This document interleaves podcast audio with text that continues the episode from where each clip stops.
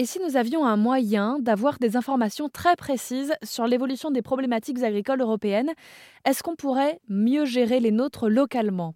C'est la question que j'ai posée à Thomas Lemaire, directeur commercial de Sencrop, une solution lilloise qui permet aux agriculteurs d'installer des stations météo connectées dans leurs champs pour travailler avec plus de précision. Euh, oui, alors on est présent dans une vingtaine de pays en, Europe, euh, donc ça, que ce soit le Royaume-Uni, l'Espagne, l'Italie, la Hongrie, euh, l'Allemagne, les Pays-Bas, la Belgique, etc.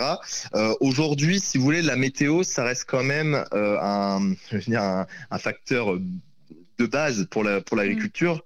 Donc c'est pour ça qu'on est capable aussi aujourd'hui de travailler avec tout type d'agriculteurs, peu importe les pays. Forcément, il y a certains pays qui vont peut-être être, euh, je pense à l'Espagne notamment, bah, c'est les problématiques d'irrigation sont peut-être encore plus importantes. D'autres pays euh, où euh, il pleut beaucoup plus, les risques maladies sont, sont plus importants. Il y a forcément, si vous voulez, les problématiques vont être plus ou moins accentuées. La donnée d'aujourd'hui et la donnée d'hier bah, nous aide à construire demain.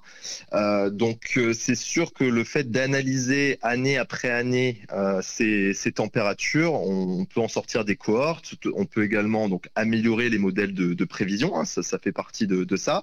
Et après, mieux comprendre euh, les, microclimats euh, qui sont en train de, les microclimats et le climat qui change. Euh, c'est sûr que les températures augmentent et ça, on est capable de le, de le, monitorer aujourd'hui. En attendant, 30 000 stations connectées ont été installées sur le territoire par Sencrop pour une agriculture plus précise et qui consommerait moins d'eau, par exemple, selon Thomas Lemaire, directeur commercial de l'application.